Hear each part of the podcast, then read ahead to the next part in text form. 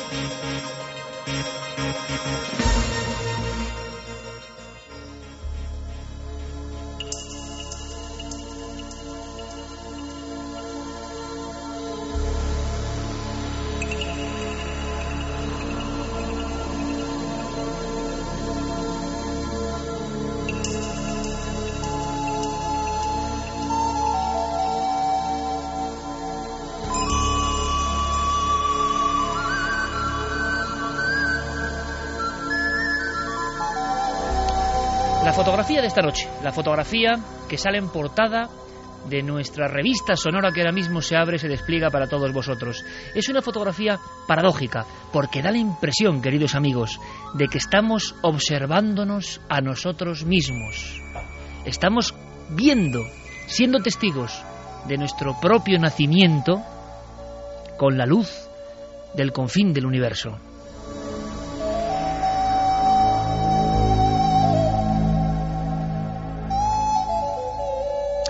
Como casi siempre, en el ámbito de la astronomía, la noticia aparecía antes de ayer envuelta en datos, pero con poca poesía cósmica.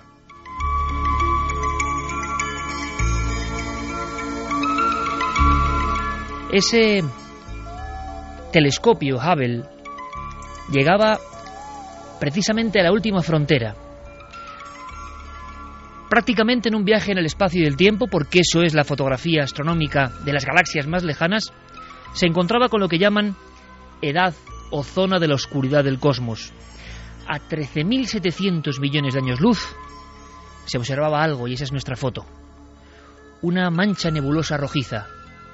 Dicen que es el inicio de casi todo. Un momento de conformación del universo, del celebérrimo Big Bang, un ingenio construido por esta especie, que flota en el espacio sideral, ha logrado observar a distancias incomprensibles algo cuya luz llega de 13.700 millones de años de distancia. ¿Qué pasará ahora mismo en esa galaxia? ¿Seguirá estando esa misma galaxia? ¿Habrá otra cosa? Nunca lo sabremos. No hay tiempo en el mundo para saberlo. Pero resulta maravilloso que este mono humano que somos, este ser que hace no tanto tiempo se peleaba con huesos en mitad de áridas tierras, haya conseguido, con un hito que parece incomprensible, situar sobre sus cabezas unas gigantescas gafas que miran a la frontera de lo que somos nosotros mismos, porque esa nebulosa rojiza, a 13.700 millones de años luz, es el universo casi en su inicio. Y es también el misterio. ¿Qué pasaba en aquellos confines cósmicos? ¿Sabremos alguna vez de dónde venimos? Venimos todos, vosotros y yo, de esa mancha rojiza, casi invisible, más allá de las estrellas. Lo increíble, como dicen algunos científicos, es que a través de la tecnología estamos viendo el inicio de todo. Ahí se está produciendo, lo podemos fotografiar, lo podemos observar. Es imposible no ponerle poesía cósmica, es imposible no ponerle un poco de alma algo que no solo es ciencia. Estamos observando prácticamente las puertas de la realidad y un aparato humano lo está registrando. Ahora, lo estamos viendo. ¿Algún día lo comprenderemos? ¿Algún día entenderemos que nuestra sangre, nuestra piel, nuestra conciencia viene de allí? ¿Y quién puso eso? ¿Quién puso esa mancha rojiza en mitad del cosmos? ¿Solo el azar? ¿Un azar que ahora fotografiamos? En fin, nos miramos como al otro lado de un espejo. Y a mí me parece muy bonito que la noticia no solo sea eso, un teletipo, fotografiado el objeto del cosmos más lejano, mucho más allá de lo comprensible. creo que es bonito reseñar que en esa foto está nuestra esencia, lo más profundo de nosotros mismos, porque nosotros, ya lo sabéis, nuestra carne, nuestro cuerpo, nuestros ojos, vienen de ahí, de la mancha roja del polvo de estrellas.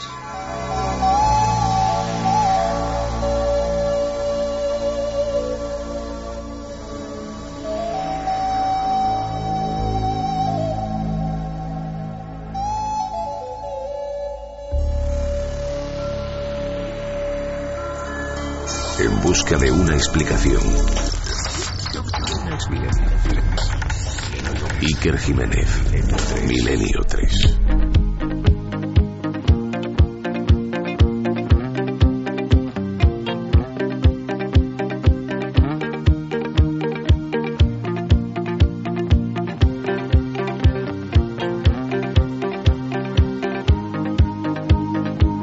36 minutos, Milenio 3. Dicen los expertos también que hubo un tiempo de pronto en que todo era oscuridad en el universo. Y dicen que hace unos 14.000 millones de años luz, alguien precisamente prendió las bombillas, las miles de bombillas de las galaxias que ahora tenemos sobre la cabeza. Resulta difícil, si uno tiene un poquito de sensibilidad, no sentirse sujeto a todo eso. No sentir que hay cosas mucho más importantes, incluso, que nosotros mismos. Aunque olvidemos un montón de cosas y vivamos, en fin, con la lengua afuera, deseosos de cumplir nuestros pequeñísimos objetivos, mucho más allá, en lugares que nunca veremos, en lugares que quizá nunca imaginaremos, ocurren, siguen ocurriendo cosas. El universo, ese gran misterio, sigue en su extraña expansión. Y nosotros, con una música digna de un genio del universo como es Mike Oldfield, poniendo la vista en la estrella polar, presentamos a nuestro equipo con Jeremy Martínez y con Fermín Agustí en esta nave, nave que ya, con vosotros dentro, va volando. Santiago Camacho, compañero, buenas noches. Buenas noches, Iker. Encantado de que estés una vez más en este flanco en la tripulación, porque además sé que esta noche tienes algo sorprendente, algo que, si hay que decirlo, es profundamente humano, hombre lobo para el hombre, pero que pone la carne de gallina, de verdad. Pues sí, porque cuando creíamos que ya lo sabíamos todo sobre las atrocidades, sobre los horrores de la Segunda Guerra Mundial, un historiador ha sacado a la luz algo increíble, algo increíble por la maldad organizada y planificada, porque en todos los conflictos bélicos ha habido actos de canibalismo llevados por la desesperación, pero algo planificado, ordenado desde el alto mando, teniendo a personas como ganado dispuestas a ser sacrificados, es la primera vez que se conoce en la historia. Entre las luces y las sombras, Milenio 3, claro que sí, navegando entre la dualidad extraña de la propia realidad y del universo y del ser humano. Javier Sierra, compañero, buenas noches. Muy buenas noches, Iker. Hay un documento, un trozo de papiro, centro de todas las polémicas y, como siempre decimos, esta misma semana. Solo 22 palabras han conmocionado a la cristiandad esta misma semana. Ha sido desde Roma, donde se ha hecho público ese papiro del que todo el mundo habla, un papiro que eh, nos cambia el estado civil de Jesús de Nazaret, nada menos. Lo pasamos al estado de casado, pero eh, se ha generado una polémica tal que mm, cabe preguntarse tres cosas, tres interrogantes que trataremos de resolver esta noche. ¿Qué hay detrás? ¿Conspiración? ¿Fraude o revelación? Última hora, Javier Pérez Campos, compañero, buenas noches. Buenas noches, sí. Aunque sea el titular nada más, el Vaticano se ha pronunciado hace escasas horas. Sí, ante una noticia de tal calado, desde luego el Vaticano, la reacción del Vaticano no podía hacerse esperar y ellos ya han dicho, no solo a través del Observatorio Romano, a través del periódico eh, donde Giovanni María Blan eh, habló de que bueno pues de que en el Vaticano eh, no se toma muy en serio esta noticia y no se le da demasiada veracidad pues ya ha sido el propio portavoz del Vaticano Federico Lombardi el que ha dicho pues que todo esto eh, no hay que darle demasiada importancia está intentando restar importancia al tema y, bueno desde luego eh, él habla además de que existe una obsesión, eh, algunos expertos de su entorno además, de que existe esa obsesión por hacer de Jesús eh, un hombre cercano en vez del Hijo de Dios. Esa es la noticia que ha salido ahora mismo en torno a, sin duda, la polémica de la semana. Pero también, por supuesto, hablaremos de esa cosa que se ha encontrado en Marte y que algunos han llamado pirámide. Por supuesto testimonio, por supuesto una sección que va a dar mucho que hablar, la de Diego Marañón, con un falso documental sobre estructuras en la Luna, pero también tenemos algo que se ha convertido en cine y que, como siempre, la realidad deja casi en pañales. Un caso que no conocíamos absolutamente terrorífico en Estados Unidos. Buenas madrugadas, Iker. Pues sí, un caso que vuelve a ser noticia, pero en 1966 fue ya nombrado como el poltergeist más violento de Europa. Ahora parece que los fenómenos se han reproducido a raíz del estreno de una película que habla precisamente de una aparición fantasmal en esa casa. En Europa, perdón, el error es mío. Y sin errores, comenzamos. Y como no, lo hacemos, Geray, viajando a Tierra Santa, viajando a una franja de la historia, en concreto al siglo IV. Un siglo convulso, un siglo especial. Allí nos aguarda, nos espera, una historia increíble, contada en unas pocas palabras y que ha salido en toda la prensa mundial. Javier dejaba muy claras las claves. ¿Qué hay detrás de todo esto?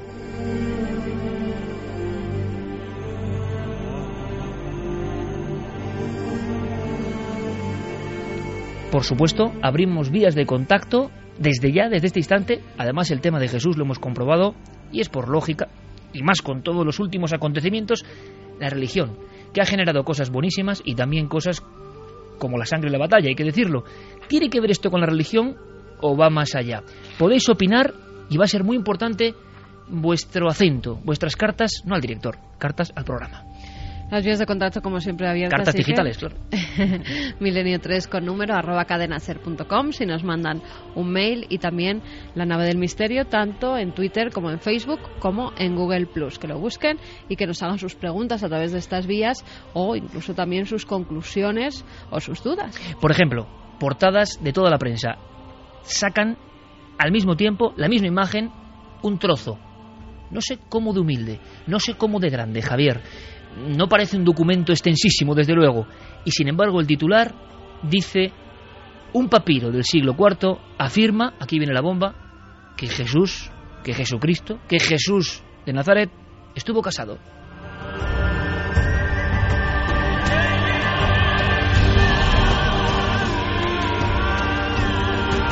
Y estamos, Javier Sierra, ya en esa época, en ese momento, o en el momento del hallazgo de este documento. ¿Qué hay detrás, amigo?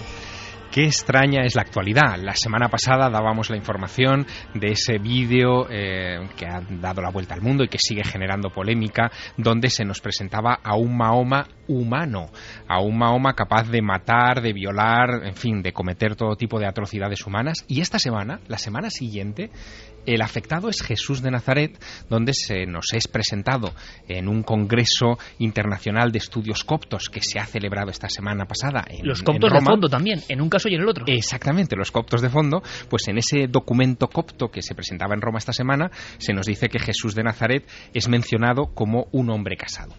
Lo verdaderamente interesante de este asunto es que toda la polémica en el lado cristiano eh, está centrada en un documento que no es mayor que una tarjeta de crédito, donde solamente hay 22 palabras eh, legibles distribuidas en ocho frases y en la cuarta línea de ese, mm, papiro escrito por los dos lados en caracteres muy borrosos eh, es donde los expertos han encontrado la bomba. Dice textualmente, Jesús les dijo, mi mujer, podrá ser mi discípula.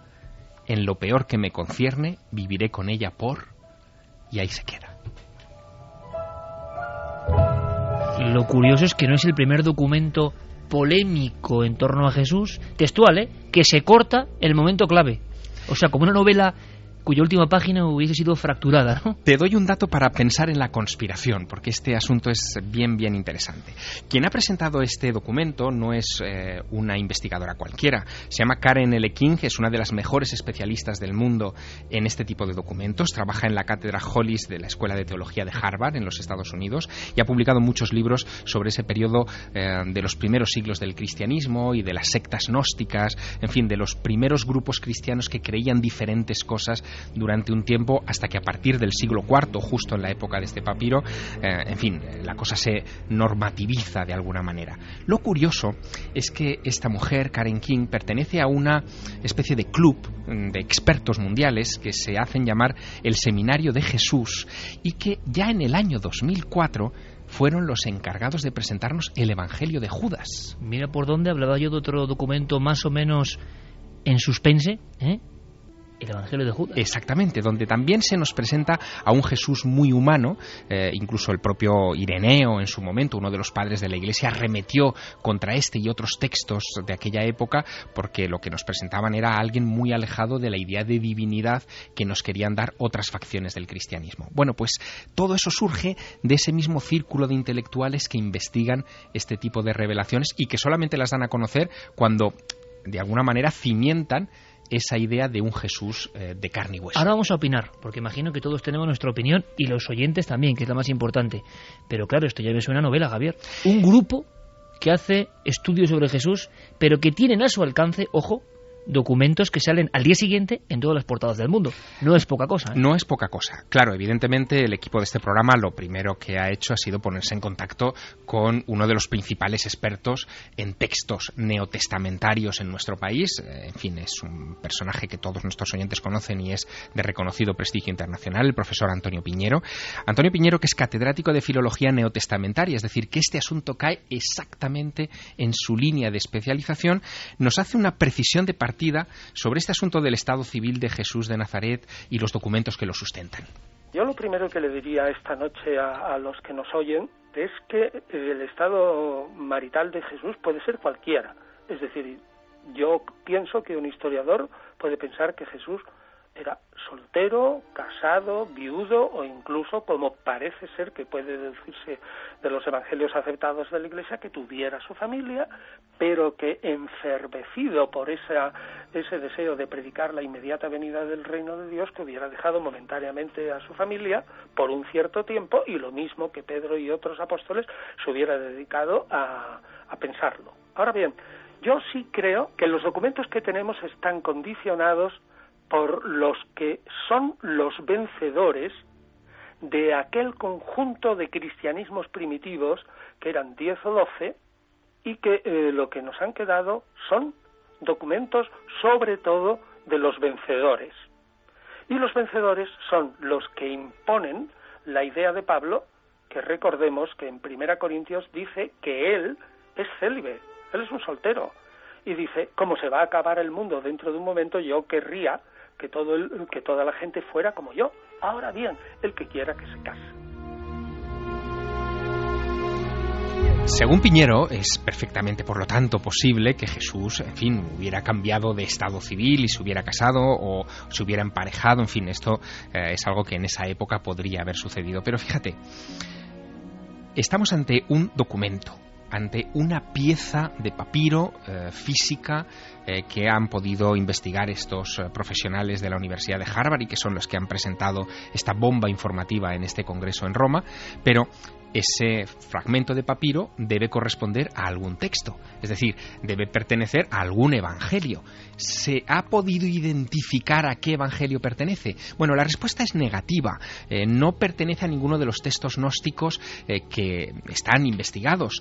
Y eh, la propia profesora Karen King ha propuesto que quizá esto forme parte de un evangelio hasta ahora desconocido. ¿Me estás hablando de otro evangelio perdido? Exacto que ella ha llamado de momento el Evangelio de la mujer o de la esposa de Jesús.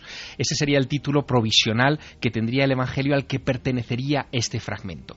Y de eso, Antonio Piñero también nos da un veredicto. Ella propone un título que se ha inventado. Es decir, el Evangelio de la mujer de Jesús no existe. Yo no lo conozco, no lo conoce ningún especialista. Tú sabes que yo he publicado un libro que se llama Todos los Evangelios. Tiene 82 evangelios. Y aquí no está este. 1 y 49 minutos. Milenio 3, la noticia de la semana. Quizá junto a otra tan diferente como la pirámide de Marte. Dos elementos, dos documentos, uno posiblemente de piedra, otro de papiro, que capitalizan la actualidad.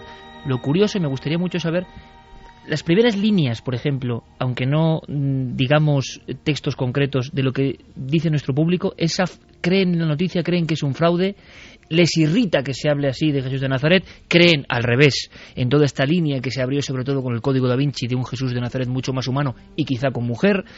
¿Se puede intuir algo? Mm, no les irritan a ninguno, vamos. Aquí no no es como en otras culturas, no les irrita que se hable de la figura de Jesús como un hombre casado. Lo que pasa que la mayoría pone en duda la autenticidad de este documento. se pone un poco en el lado del Vaticano, como decíamos, de prevención. Vamos a ver, hay que saber más. No es solo el Vaticano el que, digamos, está manejándose con pies de plomo en esta historia. Eh, hace también escasas horas un profesor de la Universidad de Durham, el doctor Francis Watson, eh, decía que este Evangelio de la esposa de Jesús, eh, en fin, es una invención. Coincidía plenamente con el dictamen que acabamos de escuchar de Antonio Piñero y cree que se trata de fragmentos alterados del Evangelio de Tomás. Alterados es profeso, por alguien que busca esto. Bueno, es que el asunto es muy interesante porque él dice que esto ha sido hecho por alguien moderno que ha conectado mal eh, los textos, eh, alguien que no tenía la pericia suficiente como para, para hacer un fraude, eh, en fin, que engañara a los expertos, y que él se muestra muy atónito de que esto haya sido aceptado por la doctora King, por Karen King, porque es la autoridad mundial en esta materia. Luego, el profesor Watson se mostraba desconcertado. La autoridad mundial en la materia de este tipo de textos, que repito, luego son noticia mundial, ha sido engañada, entre comillas, según Francis Watson de la Universidad de Durham, pero es que según Aline Sisiu, que es una papirologista de la Universidad de Hamburgo, eh, en fin, su impresión es un poco parecida. Dice que la caligrafía no le parece auténtica, ha hecho unas manifestaciones también hace escasas horas a Society Press, ya que el documento se ha publicado, como has dicho, en las portadas de, fin, prácticamente todos los medios de comunicación del mundo, y eh, también pide mucha, mucha prudencia. ¿Qué es lo que va a pasar, por tanto, en las, eh, en las siguientes horas? ¿no? Eh, ¿Cómo va a reaccionar Karen King y ese grupo del Seminario de Jesús, que ya en su momento dio a la luz el Evangelio de Judas y ahora este supuesto nuevo Evangelio de la mujer de Jesús? Bueno, mm, realmente no lo sabemos. Pero Antonio Piñero, que mm, suele subrayar la médula de los problemas en esta clase de polémicas, eh, dice que, en fin, que esto es un hallazgo, que podría ser un hallazgo, de momento hay que dar el beneficio de la duda, pero eh, entiende que para discutir sobre el asunto del estado civil de Jesús, si estaba o no casado, si tuvo relación con María Magdalena o no, si tuvo descendencia con ella o no, hay que fijarse en otros textos. Yo, sinceramente, me encantaría haber sido el descubridor ¿Por qué? Porque es un descubrimiento filológico. ¿Sabe lo que nos dice? Pues lo que nos dice es que en el siglo IV en Egipto la gente, los cristianos, tenían dinero para imprimir libros y para pensar sobre algunos temas. Pero yo creo que nada más. Tenemos 10 o 12 textos mucho más fuertes, mucho más fuertes que este. Textos más fuertes que este. Antonio Piñero, que hizo un fantástico libro, Jesús y las mujeres, em, nos habla de que hay otros documentos. A mí me extraña, primero, la facilidad eh, de ese criptogrupo, ya me parece de novela, eh, muy del Código da Vinci, en la trama, un grupo que tiene acceso a este tipo de material, que lo interpreta, y la pregunta es, ¿hay algo detrás? Porque no deja de ser casual, siempre acercándose la Semana Santa, en este caso no ha sido así, surgen documentos que nos cuentan otra historia distinta de la oficial, surgen incluso tumbas de Jesús apócrifas, surgen nichos donde está Jesús y su familia en huesos. Eh, todo esto que cuento ha sido portada mundial en los últimos 15 años. Surge incluso aquella urna cineraria o... ¿Os acordáis? Mm. Eh, bueno, incluso hasta... incluso hijos de Jesús en alguna ocasión. Y documentales alrededor de todos esos hallazgos. De este ya se va a hacer un documental. Claro, y se habla de una corriente eh, que quiere que esto salga a la luz de forma casi de conspiración o de trama interna. Donde se han producido los, eh, digamos, eh, las réplicas más furibundas contra esto que está ocurriendo en estos momentos en Roma ha sido en Brasil. Allí eh, el asunto religioso es, eh, o la realidad religiosa es muy rica, mm, probablemente, bueno, sin el probablemente es mucho más rica que en España, se mezclan muchas tendencias de todo tipo. Y por ejemplo, allí los evangelistas, que tienen, en fin, mucho más peso que, en Europa, los pastores evangelistas han tachado esto inmediatamente de fraude. Y decía uno de ellos, el pastor Renato Bargens, que lo increíble es cómo hay cristianos que se dejan impresionar, y digo textualmente, leo textualmente, por bobadas de este tipo, ¿no? Lo, ha desacreditado de esa manera. Pero se ha generado un debate muy curioso sobre esta posibilidad de que estemos ante una conspiración. Una conspiración intelectual, eh, una conspiración eh, procedente de élites intelectuales protestantes anglosajonas de los Estados Unidos que eh, tratan de, mm, en fin, quitarle hierro al asunto eh, de la creencia tradicional católica, sobre todo, que defiende la divinidad de Jesús por encima de todas las cosas. Y fíjate qué curioso, aquí hay una lección subyacente también muy curiosa. Yo no empezaba esta crónica, este repaso por casualidad, comparando lo ocurrido en los vídeos, en el vídeo de la película de Mahoma con este asunto. No lo hacía por casualidad porque mientras que en un lado eh, todo esto ha generado una mm, reacción de violencia y manifestaciones en la calle eh, contra los que se han atrevido a, a poner en duda la divinidad del profeta en el resto del mundo, en el mundo cristiano, donde se está poniendo en duda, de alguna manera, esa visión eh, idealizada, divinizada de Jesús de Nazaret, nadie ha salido a la calle. noticia de última hora, por cierto, ahora me la comentas Javier, que han puesto casi precio a la cabeza del autor del vídeo. Es decir, hay un contraste muy fuerte. Santi, antes tu opinión, estabas escuchando ahí en la penumbra y de conspiraciones se ves un rato y la verdad es que le pega perfectamente a este mundo. Es tan sencillo hoy en día. Bueno, tan sencillo, claro, hay que tener el documento. Puede ser fraude o no.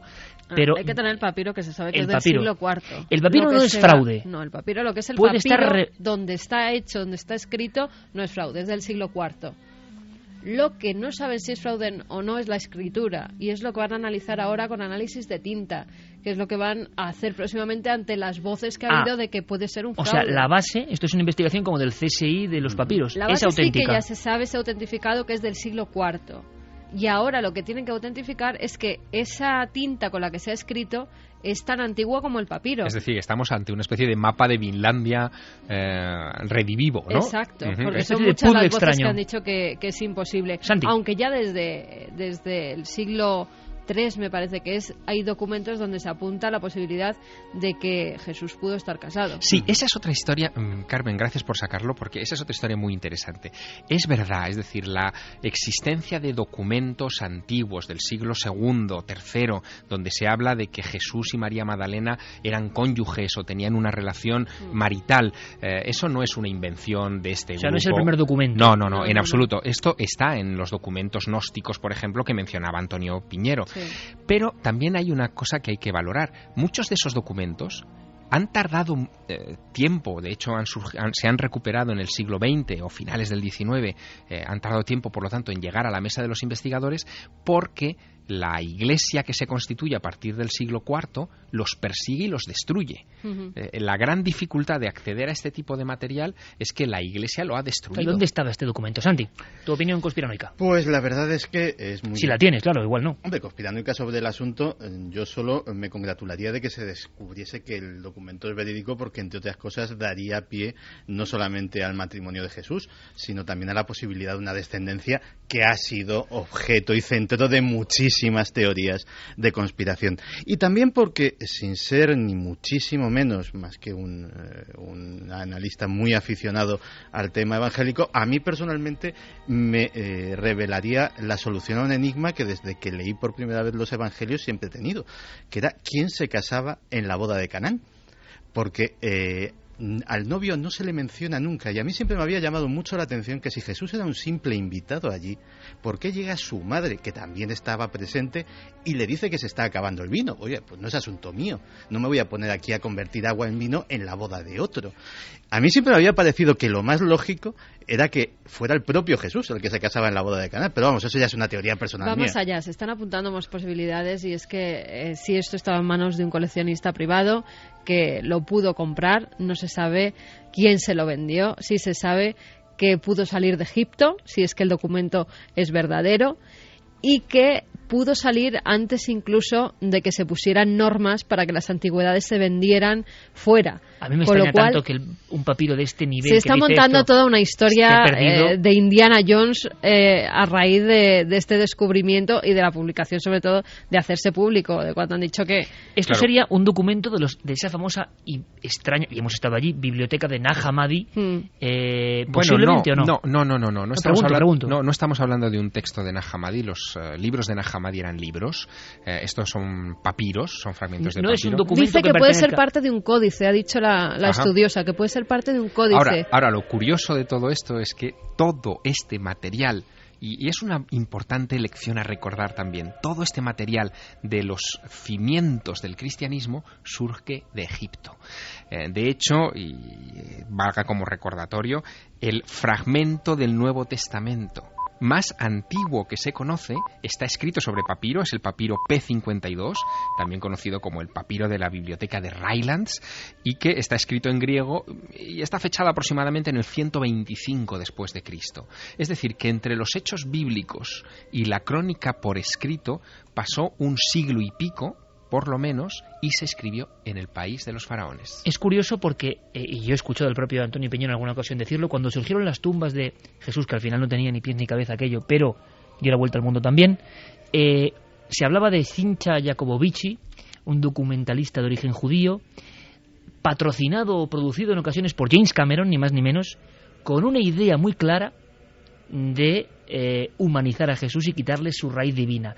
Otra conspiración, en este caso, yo no sé si judeo-masónica, pero se dijo también, ¿no? Es que esa idea le encaja perfectamente al ideal judío. Los judíos no admiten que eh, Jesús de Nazaret fuera el Mesías, em, sino un tipo que pasaba por allí, uno de los tantos locos místicos que en el siglo I eh, iban a las puertas del templo de Jerusalén a dar sus prédicas y poco más. Luego, el hecho de que este tipo de documentos eh, en fin, humanicen de esa manera a Jesús, encaja en esa línea. Hombre, no olvidemos tampoco que buena parte de la financiación de la Universidad de Harvard es de origen judío. Pero bueno, esto puede ser casualidad. bueno, casualidad o no. ¿Qué dice nuestra audiencia, Caro, en este momento? Porque son esas esas cosas que están pasando ahora mismo, que ha pasado esta semana esto, y que llevadas al ámbito de la novela del bestseller, fíjate la que se montó con el Código da Vinci, y todo surgió de una noticia más o menos así. Hmm, bueno, y todas las obras también que ha habido donde ponían a María Magdalena, ¿no? Como discípula de Jesús, todos los pintores que la han pintado como eso, precisamente por documentos antiguos que ya apuntaban esa posibilidad. Borja Fernández nos dice, yo es que no me creo nada. Ha salido varias veces este tema sin ningún argumento veraz y seguro que este papiro encontrado dicen que dudan ya del su autenticidad. Óscar Utrilla, aquí se comenta, es como decir, no es nada raro que estuviera casado para la época en la que se supone que existió, el histórico, se supone, y con hijos. Otro ya es lo que nos han vendido la Iglesia, que eso sí que no me lo creo, y como ya he dicho, de descubrirse que en efecto existió y que estuvo casado y con, y con hijos, su negocio se viene abajo el de la Iglesia. teoría también, bueno. Buenas noches, milenarios. Si aun siendo hijo de Dios, la Iglesia nos ha dicho históricamente que Jesús vivió sus 33 años como un hombre mortal, no veo por qué no podría haber sido un hombre casado. Ni le doy veracidad ni se la quito al papiro encontrado y creo que casado o no, lo que no le quita relevancia es la figura de Jesús como tal, nos dice Carlos desde Lorca. Buenas noches, milenarios, seguimos con lo mismo. Sea cierto o no, creo que poco importa, más a excepción de dogmáticos o de creyentes muy férreos, con respeto. Nos olvidamos a menudo del contexto histórico en el que vivió, tampoco el origen társico de los que escriben ese documento casi 400 años después. Si se duda acerca de la vida y origen de alguien tan cercano en el tiempo como Colón, hace 1500 años, más son unos cuantos. Bueno, es que si se aceptara que Jesús estuvo casado, eh, para la Iglesia el asunto sería, en fin, delicado, porque ¿qué hacemos con el celibato? Vamos a hacer una cosa, enseguida vamos a viajar a Marte, enseguida vamos a marcharnos al espacio exterior para saber algo de esa pirámide. El Vaticano, como decíamos, no dice fraude, dice quitarle importancia, pero tampoco se ha atrevido a, dar un veredicto sobre este papiro. Son cosas como que le pillan siempre a contracorriente y en un principio no se había pronunciado ahora luego siempre analizan la cuestión y dicen algo. Sí, a través, eh, sobre todo, bueno, primero fue el director del observatorio el que dijo que había que tener cautela y que además había un auténtico comercio de documentos falsos entre los que podría incluirse este. Esto es interesante. Auténtico comercio de documentos falsos hoy. de reliquias históricas, digamos, documentales. Alguien que te hace un documento falso no te lo hace con un papiro del siglo IV. Vete a ver. Es que un papiro del siglo IV vale. ¿Vale tanto? Sí, sí, es, una rareza. Es una rareza total que no, yo pregunto, yo pregunto. Vamos a ver, un papiro, a ver si hay algún experto en papiros que nos diga cuánto vale un un papiro después de pasados tantos siglos es una planta. Sí, sí, sí, sí. No se mantiene tan indemne como esto. Algunos se conservan, los que han sido guardados para que se conociera la historia que estaba allí escrita, sí que son los que se han conservado mejor, pero los papiros normalmente la mayoría, además si vemos en las subastas de antigüedades, la mayoría están muy muy perjudicados. este no parece tan deteriorado, eh, por lo menos en la imagen, parece que tiene, bueno, está compacto y y es curioso, se entienden bastante bien los términos, ¿no? Por lo menos en la fotografía, que ahora seguro cualquiera de nuestros oyentes puede acceder a ella a través de Internet. Más cosas que ha dicho el Vaticano. Ojo con ese comercio, lo dejamos ahí, me parece muy interesante. En este caso, Giovanni eh, María Vian, eh, del Observatorio, aseguraba también, o teorizaba que podría tratarse de un eh, evangelio apócrifo y él lo dejaba, lo, llamaba así y decía que no podía darse ninguna respuesta mucho más allá. Y luego eh, algunos expertos que rodean al Vaticano, como por ejemplo el experto biblista Agustín Gizkak, dice que este tipo de documentos lo único que pretenden es eh, reavivar el fantasma de, bueno, de libros y de novelas como el Código da Vinci. O sea, vuelve a mencionarse eh, Una vez más sale ese nombre. Como un fantasma un poco oscuro, ¿no? Sí.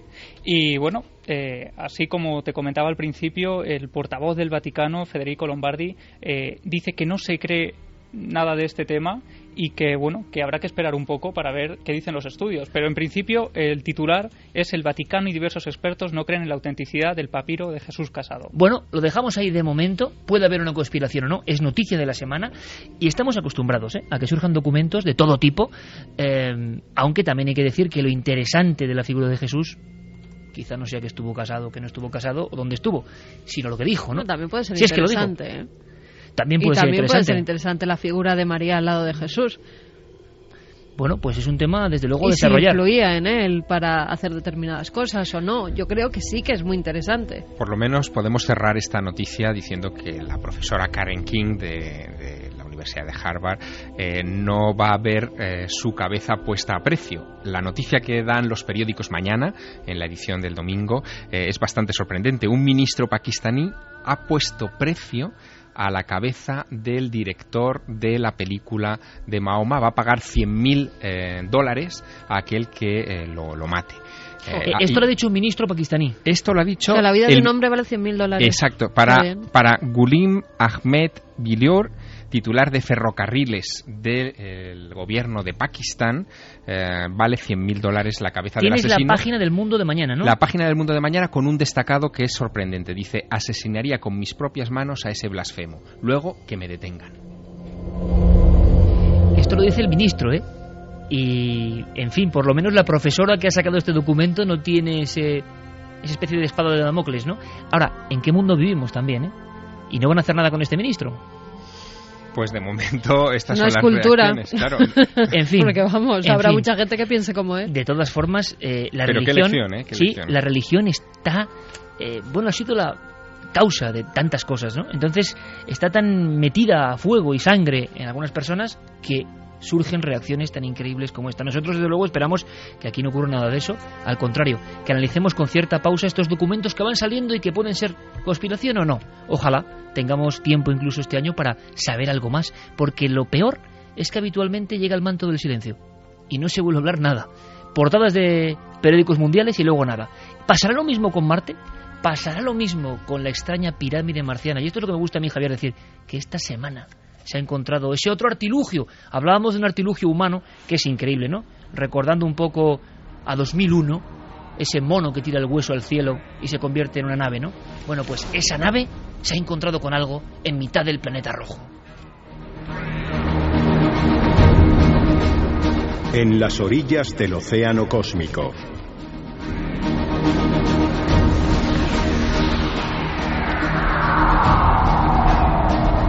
Esta música que pone Yeray Martínez no es casual, es la música que realizó Vangelis, ahí es nada, para la Odisea espacial en busca de Marte. Mitodea, esta música exactamente. Y nadie como Vangelis para unir esa especie de épica musical de los mitos griegos con lo que es la navegación al mundo más desconocido, el espacio. Salimos al espacio como los antiguos almirantes salían a la mar oscura. Y a veces, a veces, hay extrañas sorpresas. Hay que intentar saber qué ha pasado. La noticia está muy clara. Ha habido algo, se ha encontrado algo que parece una pirámide. Se le nombra así pirámide también en la prensa mundial. Una primera opinión global. ¿Vosotros qué opináis así a bote pronto? Que parece una pirámide.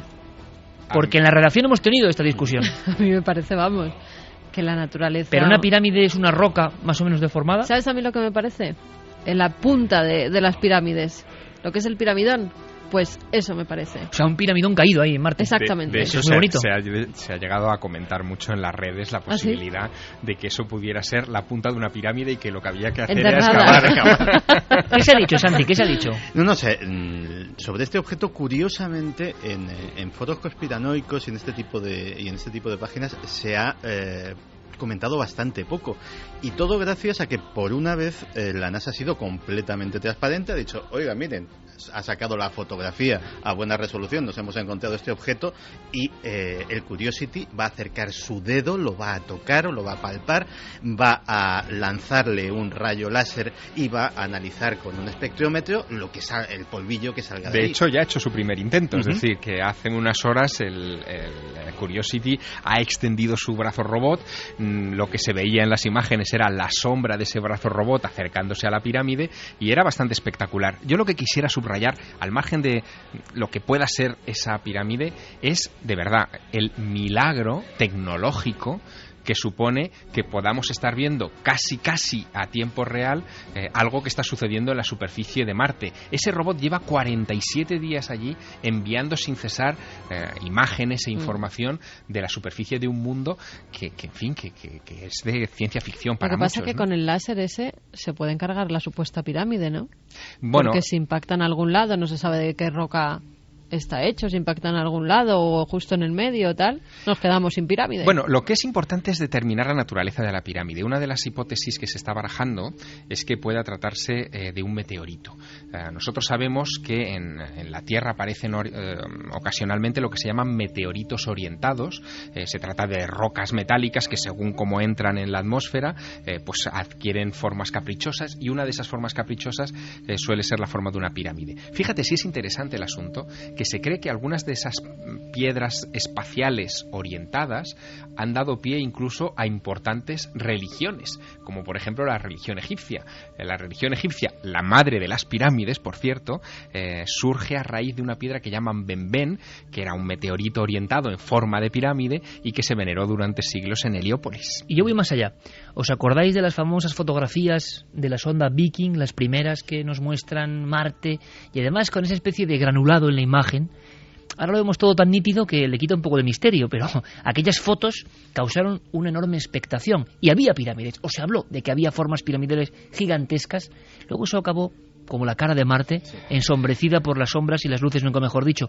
Pero, lo, lo decíamos hace unas semanas en Cuarto Milenio, quedaban y yo no sé qué ha pasado con eso, algunos otros monolitos o cosas extrañas o sombras en Marte que son raras. ¿Esto forma parte de todo ese ámbito del misterio o los científicos lo tienen muy claro?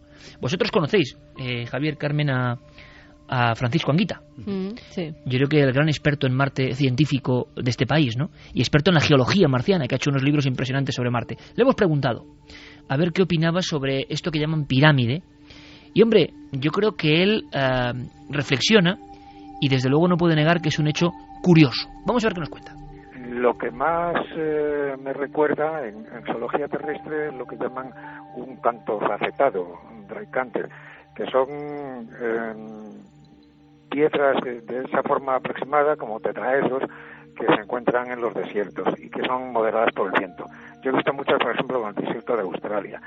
Eh, lo raro es el tamaño, porque los que yo conozco tienen, pues yo qué sé, 5 o 7 centímetros de, de, de dimensiones y esto tiene como unos 25 centímetros, según he leído.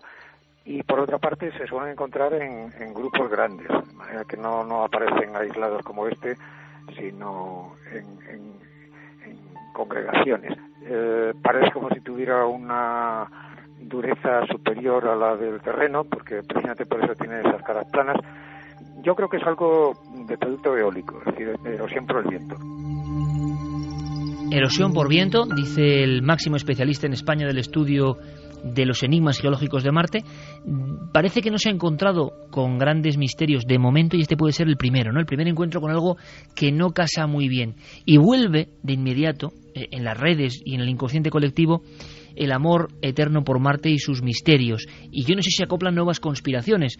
Lo que me sorprendió es saber, por ejemplo, que esas fotos tan extrañas del célebre monolito, pero este gigantesco del año 2009, Santi, y tú me lo comentabas, sigue sin resolverse eso. Y a mí eso, valga la redundancia de nuevo, no, no me parece muy normal que una cosa de ese tamaño no se sepa lo que es en el planeta rojo. A nivel de conspiración rara en Marte es lo más extraño ahora mismo. No esta pirámide, sino las fotografías del 2009 de origen soviético. Posiblemente sean eh, de las más extrañas, pero yo creo que se han fotografiado y se han analizado cosas más extrañas. ¿Más extrañas? Más extrañas. Eh, hace unos años, eh, analizando imágenes de la sonda Mars Global Surveyor, un equipo de investigación húngaro llegó a una, y lo publicó en varias revistas científicas, a una conclusión sorprendente y era que lo que se eh, reflejaba en esas fotos, en las que aparecía un inmenso mar de dunas salpicado por lo que parecía echándole un poquito de imaginación, arbustos, montones de, arbustos como puede pasar en cualquier desierto de la Tierra, eran realmente arbustos o algún tipo de forma de vida vegetal. ¿En qué se basaban? Pues en que la Mars Global Surveyor, lógicamente, hace varias fotos de las mismas zonas en diferentes épocas del año. Y descubrieron que estas formas cambian estacionalmente. Cambian de tamaño, cambian de color, cambian de forma y eh, no solamente lo hacen eh, de, una, eh, de una forma lineal, sino de una forma cíclica. En cada estación marciana tienen un color diferente a lo que correspondería casi a la vegetación terrestre en nuestras estaciones terrestres. Y eso eh, es posiblemente ahora mismo una de las mayores controversias de todas las fotografías de Marte.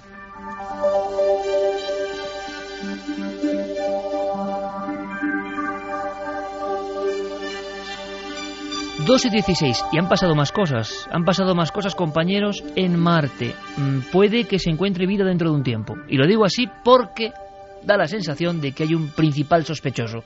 Y un sospechoso muy humano. ¿Queréis saber lo que ha pasado? Lo escuchamos. Se ha sabido esta semana, el vehículo robotizado Curiosity, que en estos momentos recorre Marte, ha viajado al planeta rojo con uno de sus componentes sin esterilizar. La noticia la desvelaba el diario Los Angeles Times y ya ha dado la vuelta al mundo porque de confirmarse significaría que hemos contagiado a Marte con microorganismos terrestres. El alcance de este incidente aún está por calibrarse. De momento sabemos que el factor contaminante es el taladro que lleva incorporado este robot y que ha llevado a uno de los portavoces de la Sociedad Planetaria de Pasa Bruce Betts, a quejarse amargamente. ¿No sería trágico, se ha preguntado Betts, si alguna expedición llegara a descubrir vida en Marte solo para más tarde encontrar allá en realidad la vida de la Tierra? Sí, pero la vida de la Tierra, ¿cómo? Hemos empezado con una cuestión de novela, con el papiro de Jesús, muy de bestseller. Y esto también. ¿Os imagináis, amigos? Nuevas expediciones en el futuro y microorganismos o virus que cómo han vivido y sobrevivido allí ciencia ficción pura y dura o no, está pasando, esto no es ninguna invención. Bueno, el taladro es el que se va a utilizar precisamente para perforar la pirámide marciana, así que todo se encaja. ¿no? La pirámide con microorganismos humanos mutados en Marte. y esto que parece increíble podría ser verdad. Lo que dice Los Angeles Times es que em, todavía está por confirmar que esos microorganismos hayan podido sobrevivir al viaje de nueve meses hasta el planeta Marte, es decir, que tendrían que ser mm, organismos eh, muy resistentes a haber superado el vacío cósmico y las temperaturas muy bajas del espacio durante ese tiempo eh, y que allí en el planeta Marte, que hace más calor, unos 23 grados bajo cero de media más o menos en la superficie, pues que allí se reanimasen y, y empezasen a contagiar el lugar. Hombre, esto tiene, tiene muchas lecturas, ¿no? La lectura más fantasiosa, pero también más intrigante, eh, nos conecta con una idea que surgió en los ah, cuentos, en los libros de ciencia ficción eh, de los años 40, eh, que hablaban de cómo terraformar planetas, ¿no? Es decir, si de repente Marte, que es un mundo seco, nosotros lográramos mm, contagiarlo con microorganismos, con algas, en fin, con elementos que fueran poblando poco a poco su superficie y fueran generando una atmósfera, al cabo de unos cuantas decenas de miles de años tendríamos una Tierra 2 donde poder eh, establecernos. Esa es una de las posibilidades. La otra es que eh, esos microorganismos terrestres, si llegan, eh, se enfrenten a los microorganismos autóctonos, marcianos, que todavía no sabemos si los, hay, o no. De hecho, y esta es otra de las conspiraciones que podríamos poner sobre la mesa esta noche, recordando al planeta rojo, ahí está todavía por, eh, en fin, vindicar o por condenar los experimentos del doctor Gilbert Levin, que en 1976, con la las naves Viking hizo una serie de experimentos en la superficie del suelo marciano eh, que fueron ambiguos. Ya en aquella época, estamos hablando de 1976, los americanos colocaron un vehículo robotizado con brazos que eran capaces de tomar muestras del terreno y analizarlas en un laboratorio incorporado en el vehículo. El experimento consistía básicamente en eh, inyectar una serie de eh, elementos químicos, unos nutrientes, al suelo y ver si producían alguna reacción. Esto se hizo en el 76. En el 76. Y hubo emisiones de metano eh, como resultado de esa mezcla. Pero um, el metano solamente se puede provocar por reacciones biológicas, eh, pero aquello por alguna razón fue muy discutido, no estaban del todo seguros y los experimentos se dejaron en suspenso.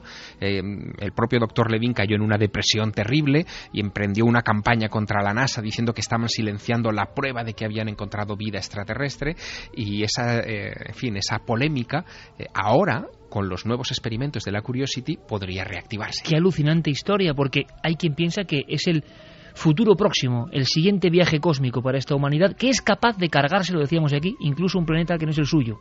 Si esto ocurre, los virus, eh, en fin, son tenaces. Es ¿eh? que como especie somos de lo que no hay, somos capaces de cargarnos un planeta en el que todavía no hemos puesto el pie. O sea, esto yo creo que no, eh, ya va a ser difícil de superar. Y, y es posible, ¿eh? Y no es es ciencia ficción. Es más, eh, en España siempre Marte ha generado una especial fascinación. Hemos tenido grandes eh, escritores sobre el tema de Marte, como Marius Yeguet y tantos otros, ¿no? Poetas del cosmos que escribían de ovnis, escribían de cosas y vi- vinculaban de alguna manera la aparición de misterios con Marte. Se hizo la famosa línea Bayona-Vichy de los años 50, programando en las observaciones ocurridas sobre territorio francés y español con las llamadas bienales de Marte o aproximaciones de Marte a la Tierra o menor distancia. Pero hay más, y hay, hay cosas muy bonitas, que ahora que estamos en Marte, podemos decirlo, estamos en un programa de radio y estamos sobre Marte en el 2012, y está pasando ahora mismo, y estamos contando cosas. Pero Javier Pérez Campos, en una especie de clip de meroteca, trae algún titular que nos va a hacer sonreír o, o no, no lo sé, o, o estremecernos, o con cierta nostalgia, recordar cosas que sí que salieron negro sobre blanco. Eh, Marte siempre presente en la prensa española y con cosas de verdad singulares. Bueno, una primera muestra de la arraigada que tenemos la creencia de posible vida en Marte es que eh, en muchos de esos recortes se hace referencia a los extraterrestres como marcianos. Marciano, Es un sinónimo. Es que se ha quedado así para de siempre, ¿no? Y fíjate, tenemos aquí una joya de papel de la vanguardia, eh, 27 de mayo de 1882. Es uno de los primeros recortes en los que se empieza a hablar de teorías eh, que relacionan esa vida con el planeta rojo. Dices 1882. 1882. El titular dice Canales en el planeta Marte. Y en él se explica cómo los, eh, los especialistas, los expertos que llevan eh, varios meses mirando el con el telescopio hacia el planeta rojo han estado observando una serie de curiosidades como por ejemplo eh, pues ellos habla- hablan de unas masas brillantes en los polos de Marte que relacionan o que dicen que podrían ser grandes cantidades de hielo que- Pero que luego se ha de demostrado que no estaban tan equivocados. Desde luego, se ha encontrado eh, agua en Marte y Ujú. fíjate, en febrero de este año, es decir, es que perdemos un poco la perspectiva de las Sí, pero que estos los llamaban locos, Sí, ¿eh? pero- pero- Los que decían agua y canales, bueno, mira, Schiaparelli. Sí, sí, pero eh, mira. y luego hay algo parecido a canales. sí, sí, pero es que en febrero de este año, la Mars Express, otra de las naves que tenemos en el planeta rojo, dando vueltas continuamente sobre la superficie de ese lugar, eh, encontraba sedimentos que demostraban que hubo océanos en Marte y que hay agua en, eh, bajo el subsuelo. Y esto es un dato de hace Yo he apenas unos escuchado meses. a científicos de talante muy escéptico decir que eso era imposible hace apenas 10 años. Y eh, ya en el año 82 del siglo XIX, en la vanguardia se decían cosas como esa. ¿Qué más cosas, Javier? Siempre a la vanguardia. Ellos ade- además teorizaban con, con algo y es que cuando en uno de los polos aparecían esos bloques de, de color blanco que decían que era hielo, en el otro no aparecía absolutamente nada y viceversa. Entonces, de esta forma, eh, parece que afianzaban que allí había estaciones igual que en la Tierra y que por eso se producían esas diferentes apariciones de, de manchas eh, Y a blancas. verlas las hay. O sea, también se adelantaron en eso. Pero, por favor, la vanguardia 1800, no 900, ¿eh? 1882. Se hace mención entonces también en este mismo artículo a Schiaparelli al otoño de 1877 y a esas, eh, bueno, pues a esas bandas rectas y estrechas que él en un momento determinado llegó a decir que era una red de canales artificiales que no podían ser naturales y es que además eh, se hace también referencia que unos meses después de estas eh, bueno pues de estas palabras de Schiaparelli que era además director del observatorio de Brera en Milán pues apareció en el Times una carta en la que se explicaba que otro otra persona, otro experto que había estado analizando esas, precisamente esos canales, había descubierto otros pequeños canales, otras ramificaciones mucho más pequeños, más estrechos de esos mismos canales y que hacían ya definitiva la teoría de que eso tenían que ser precisamente construcciones artificiales, que no podía ser ¿Qué pasó con todo eso? Esto siempre ha estado muy presente en las teorías marcianas, una superestructura o una especie de... Y ahora muchas fotografías nos hablan de una especie de cauces secos. Pues básicamente lo que pasó es que cuando llegaron las naves Mariner, que fueron los primeros ingenios humanos en alcanzar eh, Marte, eh, y que mandaron apenas unas pocas fotografías eh, de la superficie, pues se vio que allí esos canales brillaban por su ausencia, no estaban. probablemente tenía que ver la visión de esos canales con la refracción de la atmósfera. Es decir, nosotros vemos Marte a través de nuestra atmósfera, se produce una alteración eh, dependiendo de las capas altas de la atmósfera de lo que se observa a través de un telescopio y aquello llevó a error, a ese, a ese interesante pero lamentable error a los astrónomos del siglo XIX. Pero esos canales han tenido unos dignos herederos, que son eh, los llamados actualmente tubos gusano. Los tubos gusano eh, han sido también detectados por la Mars Global Surveyor, están fotografiados en diversas ocasiones y nadie sabe lo que son. Son eh, lo que parecen gigantescas, eh, para entendernos todos, lombrices, una, una, especie de túneles desenterrados o semidesenterrados de centenares de metros de ancho y kilómetros de largo construidos con lo que parece una sucesión de arcos unidos por una estructura y eh, que nadie le da una explicación. Es decir, no hay geológicamente nada que explique lo que pueden ser, al menos en la geología terrestre, esos tubos gusano que además tienen una eh, cualidad cristalina. Parece que están hechos de algún tipo de material vitrificado o, incluso de cerámica por el tipo de reflejos que da, que da a las cámaras. Y es otro de esos enigmas marcianos que todavía no se han resuelto. Hay quien piensa que Marte fue un lugar donde la vida fracasó, que llegó a haber vida, que llegó a haber vegetación, que llegó a haber un mundo parecido a la Tierra y que tenemos que fijarnos muy bien en el ejemplo de esa mancha rojiza en mitad del cosmos, porque es quizá el futuro, ojalá no, de nuestra especie y de nuestro ecosistema. Vamos a acabar con viajes a Marte, pero ya verás qué interesante. Javier, viajes a Marte eh, como algo que iba a ser realidad y que casi se anunciaba, no sé si en los años 60-70 en España. A principios del año 71, la revista Tiempo, en cuatro páginas, ofrece lo que dice una de las exclusivas más asombrosas del año, eh, y es que en breve la compañía Boeing iba a permitir, iba a ofrecer paquetes vacacionales a Marte a un precio de 626 millones de dólares por tripulante, por cabeza. Eso ya en el año 71. Sí, y es además, él dice que es la compañía Boeing, él dice que además la, la revista Tiempo tiene la exclusiva y que eh, la fecha de embarque del primer viaje es el 17 de enero de 1972. Se ofrece esa fecha, se dice que el diseñador de la nave que se ha construido es eh, Philip Bono, que ya había hecho otros diseños como la Itacus o Sasto, y bueno, pues que era un aparato de unos 3.800 toneladas, eh, que tendría unos 76 metros de altura y que sería capaz de transportar a 8 pasajeros por viaje. Y no era ciencia ficción, sino que se daba como futuro ficción que iba a ocurrir era eh, algo como auténtico y la frase que con la que se inicia el reportaje dice cruceros intersiderales en las mejores condiciones de seguridad y confort. Siempre hemos querido estar en Marte, pero hay novedades de ultimísima hora, Javier. Hay novedades. Mañana se inaugura en Madrid el séptimo Congreso Europeo de Ciencias Planetarias, donde se van a reunir 600 científicos de todo el mundo para hablar precisamente de lo que está sucediendo en Marte y en otros puntos de nuestro sistema solar.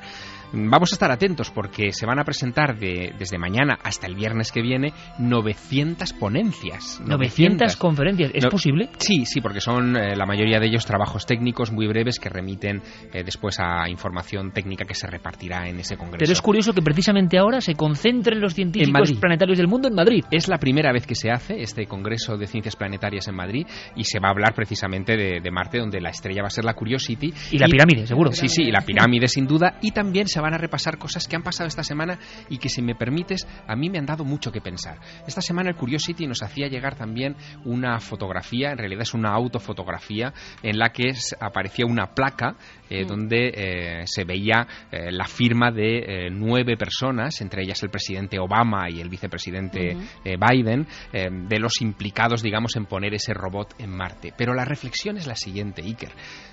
Estamos perdiendo cierto espíritu de exploración del espacio, porque esa placa, a diferencia de otras placas famosas anteriores que han viajado en otras naves, no tiene texto. Es una placa simplemente con las firmas, burocrática.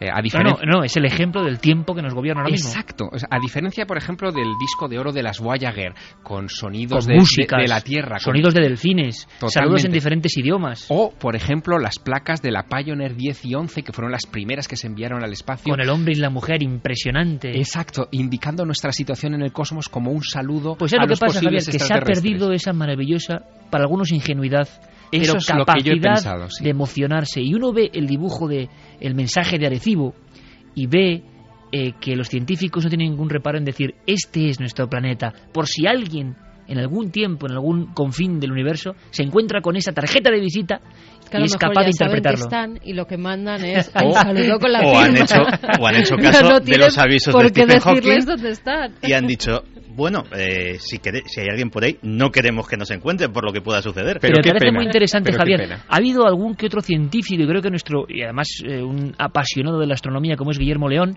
nuestro compañero, me recomendaba hace poco un escrito que me dejó muy impresionado sobre el fin de la épica de la epopeya científica, que estamos en un momento, claro, de muchos descubrimientos, pero toda esa pasión de enfrentarse, pues Neil Armstrong es el último de esa épica, o uno de los últimos, y ahora todo, como tú decías, es más bueno, es casi, pues no sé, iba, a mencionar un producto básico, ¿no?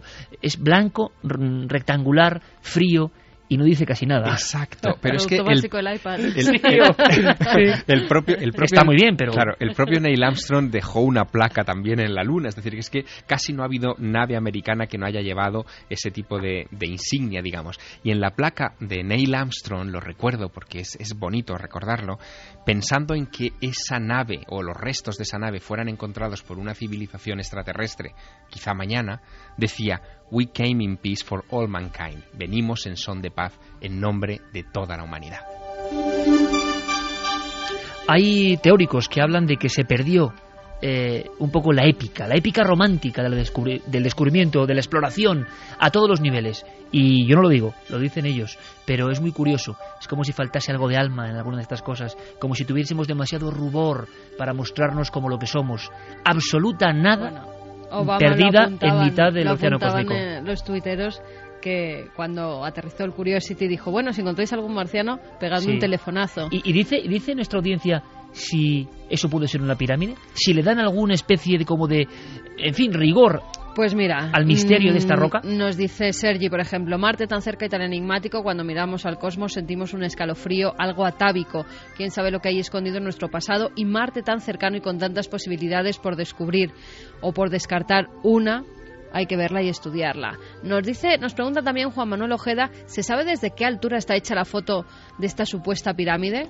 Se sabe, está prácticamente a la misma altura. Eh, no, no, a la misma altura, es a ras de suelo. Claro. Sí, el, vehículo ha pasado va, a entrar su, su berbiquí, ¿no? Claro, el, vehículo lleva allí, que yo creo que no sé si se hacen nuestros oyentes idea de, lo que está pasando, ¿no? Pero el vehículo lleva allí 47 días, ha avanzado unos 450 metros, es decir, que, que su viaje es lento eh, y se hace con mucha meticulosidad. Y en ese viaje de 450 metros, desde el punto de aterrizaje hasta donde se encuentra en este momento al lado de la roca, no había encontrado nada llamativo, ninguna piedra, nada. Era una llanura. Y de repente esto. Y ahí el vehículo se ha detenido, la NASA ha reaccionado y ha dicho, antes de continuar, vamos a desviarnos hacia la pirámide, hacia esa pequeña pirámide, y vamos a ver qué es. Francisco dice es curiosa la posición del objeto en perfecta verticalidad y su singular aislamiento. Lo de los microorganismos bacterianos me retrotrae a la ciencia ficción y la saga fílmica de Alien. Por cierto, seguidores de la conspiración, nadie apuesta por la teoría de que Curiosity no haya salido de nuestro planeta y esté enviando imágenes desde una zona desértica de la Tierra al estilo de la película Capricornio. 1? Eso solo lo he escuchado desde el desierto de Mojave. O sea, en- esa teoría ya está enunciada y eh, no solo, pero además los que la han enunciado, pues eh, se lo han currado. O sea, han, eh, es muy elaborada porque eh, no solamente comparan la orografía del sitio donde está el Curiosity con la orografía del desierto de Mojave, sino que han notado que eh, en ambos sitios, en el desierto de Mojave hay una cosa que se llama la niebla intermedia, que es eh, una niebla que se aprecia en el horizonte justo eh, cortando por la mitad las montañas del fondo. Dice, pues eso mismo es lo que está sucediendo eh, en las fotografías del Curiosity. Así que blanco y en botella leche, lo que Pues están no, haciendo es en quitar- Chile. Que Anda. nosotros vimos a uno de la NASA haciendo pruebas. ¿Te acuerdas? Sí, sí. Estaban haciendo pruebas precisamente porque se creía que era muy parecido eh, A ver Marte. estaban filmando. Sí, sí, en serio, que estaban haciendo allí pruebas Sí, y sí, pudimos entrevistar a alguno. Y, y mira, los conspiranoicos ya tienen un dato más. Estaban, eh, y vimos en las cuevas de la isla de Pascua a miembros que trabajaban para la NASA filmando ahí, un poco raro. raro, sí, sí. sí, sí, sí, para condiciones de habitabilidad en Marte. Y en el eterno de sueño de, hacer, estaban sí, haciendo sí, experimentos. El, el sueño eterno de hacer fértil ese mundo, porque parece que este se nos agota. Aquí en Río Tinto han estado expertos de la NASA mucho tiempo precisamente viendo las condiciones de los extremófilos que viven, eh, que viven en, en ese ambiente tan hostil para cualquier Ahora, ¿os imagináis? Santi estaba pensando que ese, ese pequeño paseo va y de repente aparece algo, pero de verdad, pero de verdad, inesperado. Una lagartija. No, no, algo, no sé, algo increíble. La gran pregunta que se hace el público es, ¿nos llegaría esa información? ¿Realmente seríamos conscientes de ese momento histórico? Pues no lo sé, pero mm, eh, lo que sí que es de mm, alabar es el esfuerzo que está haciendo la Administración Norteamericana del Espacio, la NASA, eh, por transmitir información. Los científicos implicados en este asunto tienen una especie de blog televisivo donde ellos en primera persona cuentan los avances de cada día y lo ponen en Internet. En fin, cualquiera que quiera seguir esto mm, tiene más Están acceso a la información medios, ¿no? que nunca. que Exacto. nunca. Vamos a hacer una cosa, porque esta es la parte de la pura información y esto también ha pasado esta misma semana. Y tenemos que contaros todo. Luego en la tercera hora, por supuesto, testimonio que tiene que ver con cámaras y tiene que ver con una sorpresa mucho más aterradora. Y luego, por supuesto, la sección de Diego Marañón. Pero ahora, si os parece, vamos a ir a un ámbito un poco más desagradable. Porque Santiago Camacho nos va a contar la historia de unos documentos, brevemente, pero unos documentos que son impactantes y que muestran una vez más eso, la oscuridad del género humano. Documentos que tienen que ver con auténticos desastres de la guerra.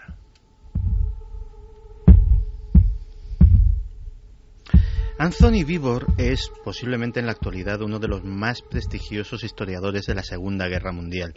Ha escrito varios libros sobre el frente europeo, sobre Stalingrado, sobre el desembarco de Normandía y eh, su último trabajo, que va a ser publicado en breves semanas, es sobre la Guerra del Pacífico. Investigando sobre esto, se encontró en los archivos tanto norteamericanos como australianos, nada en los archivos japoneses, una desagradabilísima sorpresa. Una sorpresa que hacía ya tiempo se había encontrado un colega suyo, japonés, también en los archivos australianos, llamado Yuri Tanaka. Me encontré un gran número de documentos australianos clasificados que decían crímenes de guerra japoneses cerrados, crímenes de guerra japoneses cerrados. Me pareció muy extraño y decidí solicitar que se publicaran aplicando la ley de libertad de información. Descubrí que en su mayoría eran casos de canibalismo. Casos de canibalismo, pero no casos de canibalismo como pudo, pudo suceder en Stalingrado, como pudo suceder en otras batallas en las cuales los soldados estaban desesperados, tenían que sobrevivir y recurrían a los cadáveres o incluso a los cuerpos de sus propios compañeros. No. En este caso, eh, todo comienza eh, con los 140.000 hombres japoneses que están ocupando Papúa Nueva Guinea. Eh, el ejército norteamericano los tiene cercados y ha cortado completamente sus líneas de suministro. El alto mando eh, no tiene manera de hacerles llegar absolutamente nada. Y entonces telegrafía una orden, una orden espeluznante. coged prisioneros y utilizadlos como ganado. Al parecer el canibalismo era practicado por toda la unidad, muy bien organizado y llevado a cabo estratégicamente por todas las tropas japonesas. Una sección del escuadrón iba al campo de batalla y volvía con los cadáveres a un sitio seguro, mientras que los demás luchaban contra las tropas aliadas. Luego mutilaban los cadáveres y se cocinaban. Después, rápidamente, los japoneses se retiraban, retrocedían. Imagínate el escenario de pesadilla.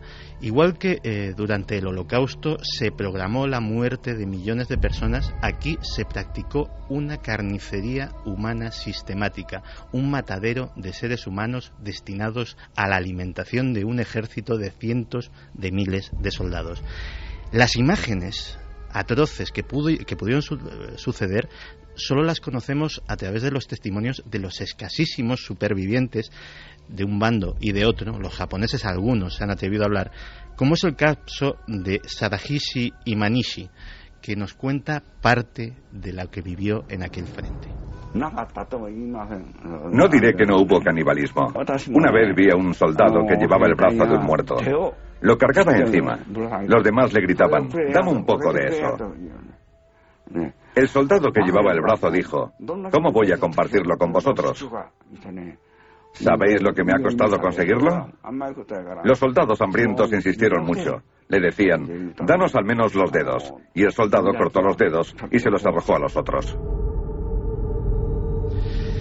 Pero desde Tokio el telégrafo seguía funcionando y seguía dando instrucciones porque eh, había que no solamente hacer este macabro comercio, sino magnificarlo y hacerlo cada vez más eficiente. Entonces se llegó a la técnica más atroz de todas. Los soldados, los prisioneros, eran conservados, atados como animales de granja y se les cortaba la carne vivos. No se les, no se les sacrificaba hasta varios días después. La razón, puramente lógica, puramente técnica. Así intentaban mantener una fuente de alimento. Cuando se mata a una persona, la carne se estropea. Por tanto, mantenían con vida a los prisioneros el mayor tiempo posible. Luego, al día siguiente, cuando aún seguía vivo, se le extraían los órganos internos para cocinarlos.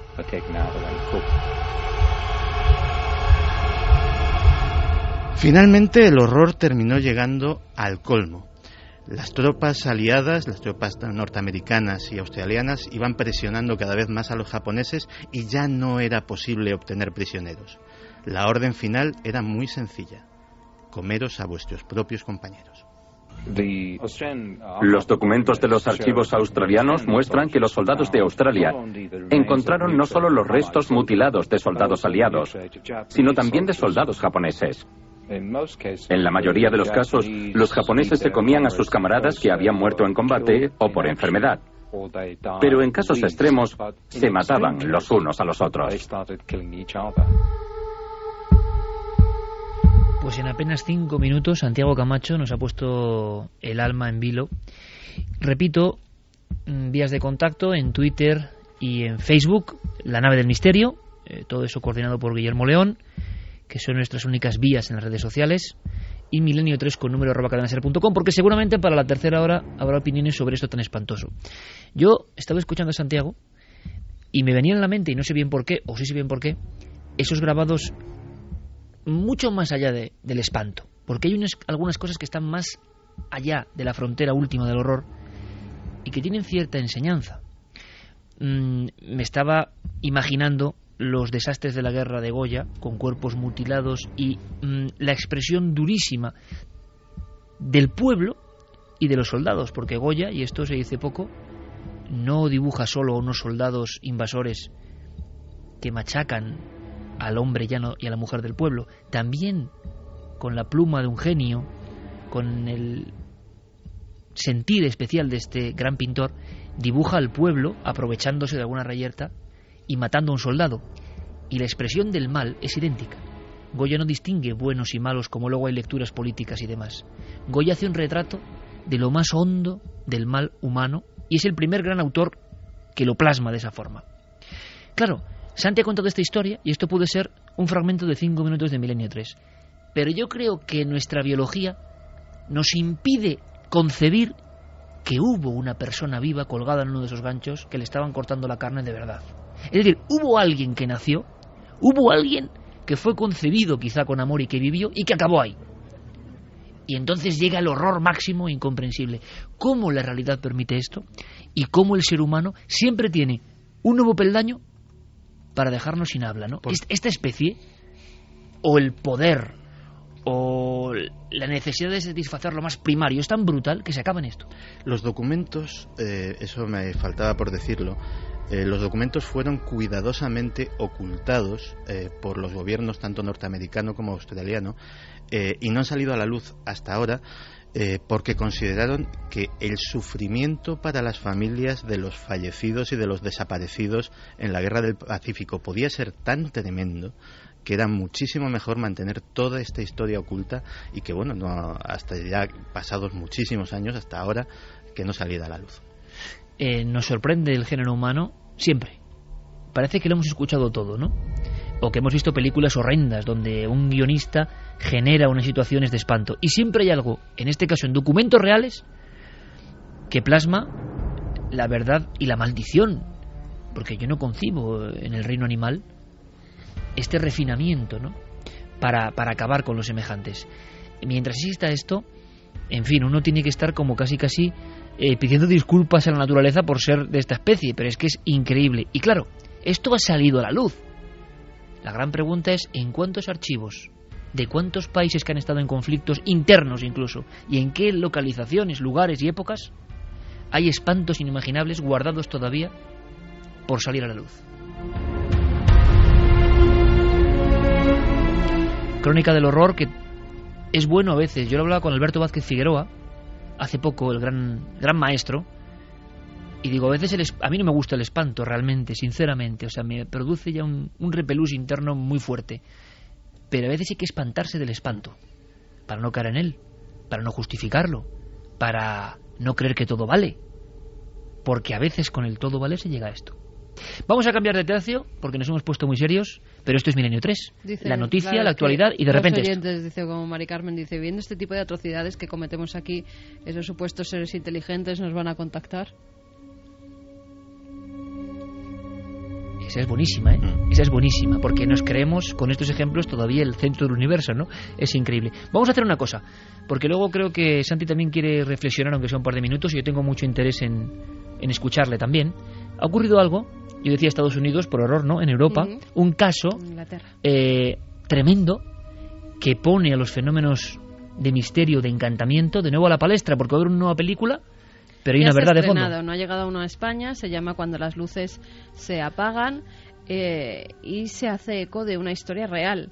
Se hace eco de la historia que ocurrió en Pontefract, un pequeño pueblecito de Inglaterra, el 1 de septiembre de 1966 es cuando comienzan a producirse todo tipo de fenómenos poltergeist. Esa casa es adquirida unos meses antes por Joe y Jean Pritchard. Tenían dos hijos, un hijo de 15 años que se llamaba Phil y una niña de 12 que se llamaba Diana.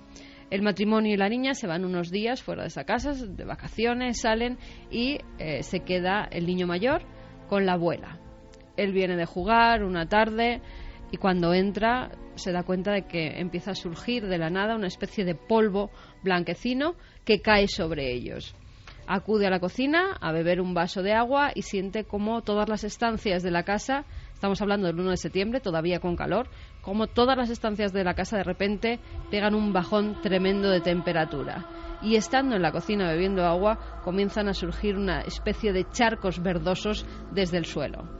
La buena en un principio no le da más importancia, es más, llaman a un fontanero para ver si puede arreglar la tubería que está provocando que salga ese agua en la cocina. Llega un fontanero y dice que allí no hay absolutamente nada. Pero esos charcos empiezan a surgir en más partes de la vivienda.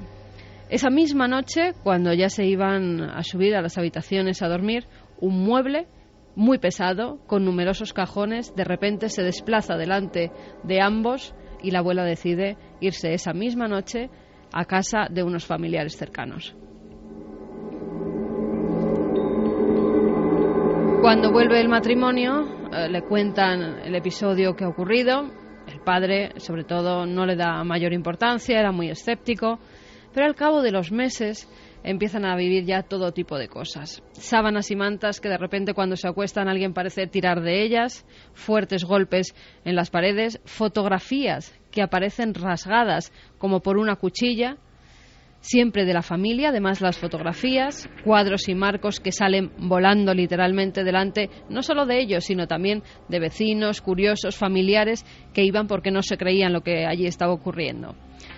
Cuando ya deciden poner cartas en el asunto llamando a un sacerdote de la Iglesia Católica es cuando Diana, la niña de 12 años, estando todos en la sala de estar, parece ser cogida por una mano invisible del cuello, tanto que esa mano deja la marca y de la Rebeca que llevaba y la empieza a arrastrar literalmente por las escaleras. El padre y la madre van detrás de ella, parece que lo que la arrastra tiene una fuerza descomunal y acaban todos al final cayendo por esos escalones. Es entonces cuando eh, llaman al sacerdote, este empieza a bendecir la casa y parece que los fenómenos, en vez de apaciguarse, van a más. delante del propio sacerdote una especie de escultura mm, muy pesada empieza a levitar delante de él hasta tal punto que sale despavorido de la vivienda diciendo que allí habita un ente maligno. Cuando pasan varios días eh, descubren que algo o alguien ha llenado la casa, las paredes, las puertas de cruces invertidas. Pero no acaban ahí los fenómenos, Iker. Lo que ya les aterra es cuando una noche el matrimonio está en su dormitorio, oyen un estruendo como si alguien estuviera dentro de su habitación, como si un ladrón se hubiera colado, y cuando se levantan para ver qué ha sido, a los pies de la cama ven una figura como con un manto oscuro, con capucha, no ven rostro ninguno, que está unos segundos delante de ellos para inmediatamente desaparecer. Joe, el padre, eh, al siguiente día cuenta esa visión que han tenido ambos a uno de los vecinos y el vecino es el que le dice, bueno, es que aquí, anteriormente, hace muchos siglos, en el siglo XVI, hubo un monasterio y uno de los monjes cometió un grave crimen. Mató a una niña, primero la violó, después la mató y el monje fue condenado, fue ahorcado y la horca justo está donde está ahora construida tu casa.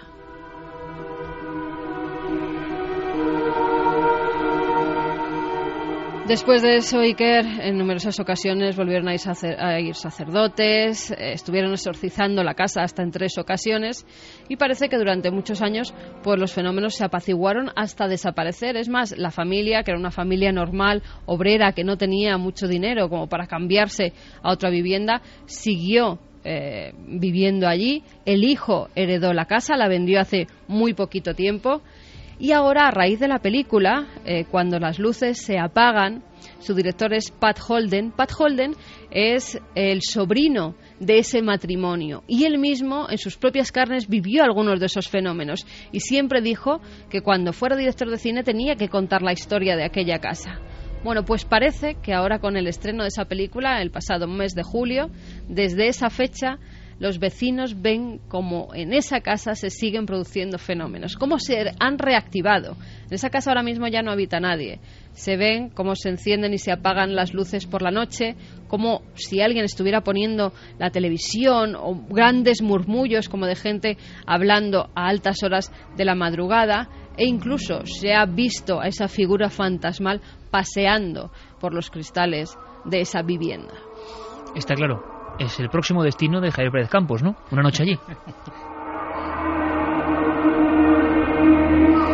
Lo curioso, y valga la broma para animar un poco, porque estos casos eh, siguen ocurriendo, hay un patrón como muy con más o menos espectacularidad, pero un patrón muy definido, y puedo adelantar una cosa, que hemos accedido mañana, por favor, luego lo recordaremos, porque luego toda la gente me la encuentro por la calle, que vais muy tarde, en cuarto milenio. Bueno, pues mañana vamos más pronto. Así que eh, no nos abandonéis, porque a veces pasa eh, que luego cuando se cumple el deseo, no. Entonces mañana vamos más pronto. Y digo esto porque no mañana, pero creo que en un par de semanas, si esto es posible, hemos tenido acceso a documentación oficial, solo decimos eso, Hmm. con este tipo de cosas. Vamos a decirlo así, ¿vale? Para resumir. Y uno, que sinceramente es un ser, creo, todavía algo racional, dice, todo esto es muy difícil de creer incluso, que todo esto se produzca de esta manera, con esta secuencia de hechos. Pero hay gente que lo vive y que pasa mucho miedo. Y luego resulta que existen los expedientes X, hay alguno célebre ya en España, pero hay más. Nos vamos a quedar muy sorprendidos. Documentos oficiales, simplemente lo lanzo ahí, españoles, de fuerzas y cuerpo de seguridad del Estado, con cosas más o menos parecidas a esta. Y uno dice, ¿será que no entendemos todo? ¿Será que siguen ocurriendo cosas sencillamente imposibles? Quedan, parece mentira, ¿eh? pero quedan 90 días, creo, para el final del calendario maya. Iba a decir, ¿vamos a alegrar la cuestión? No. Porque nosotros no creemos. Es más, creemos en la profecía maya, pero un poco de cambio, cambio que no nos viene mal, ¿eh? Cambio que no nos viene mal porque peor ya no puede ir. O sea que cambio para bien. Pero Carlos Cala, lo sabéis bien, es nuestro cronista. Está él casi como con las cuentas, ¿eh? Las cuentas mayas pasándolas. Y sorprende mucho escuchar que quedan solo 90 días para una fecha de la que llevamos oyendo hablar años y años y años. Quedan 90 días para el fin del calendario maya. ¿Y si el fin de este mundo terminara pareciéndose al que acabó con los dinosaurios? No pasa una semana sin que un asteroide potencialmente peligroso transite cerca de nuestro planeta. Los últimos, llamados 2012 QG42 y QG8, lo hicieron hace tan solo nueve días, el pasado 13 de septiembre. Esos dos asteroides estuvieron a solo siete veces la distancia que nos separa de la Luna. El mayor de ellos tenía el tamaño de tres campos de fútbol y había sido descubierto en una fecha tan reciente como el pasado 26 de agosto. Los expertos están constatando con preocupación que esta clase de neos u objetos cercanos a la Tierra por sus siglas en inglés solo son detectados cuando están demasiado cerca como para que nos preparemos para su impacto. Según Michael Kahn de la Agencia Espacial Europea, por puro cálculo de probabilidades, solo faltan 10 o 15 años para que una de estas super rocas impacte contra nosotros.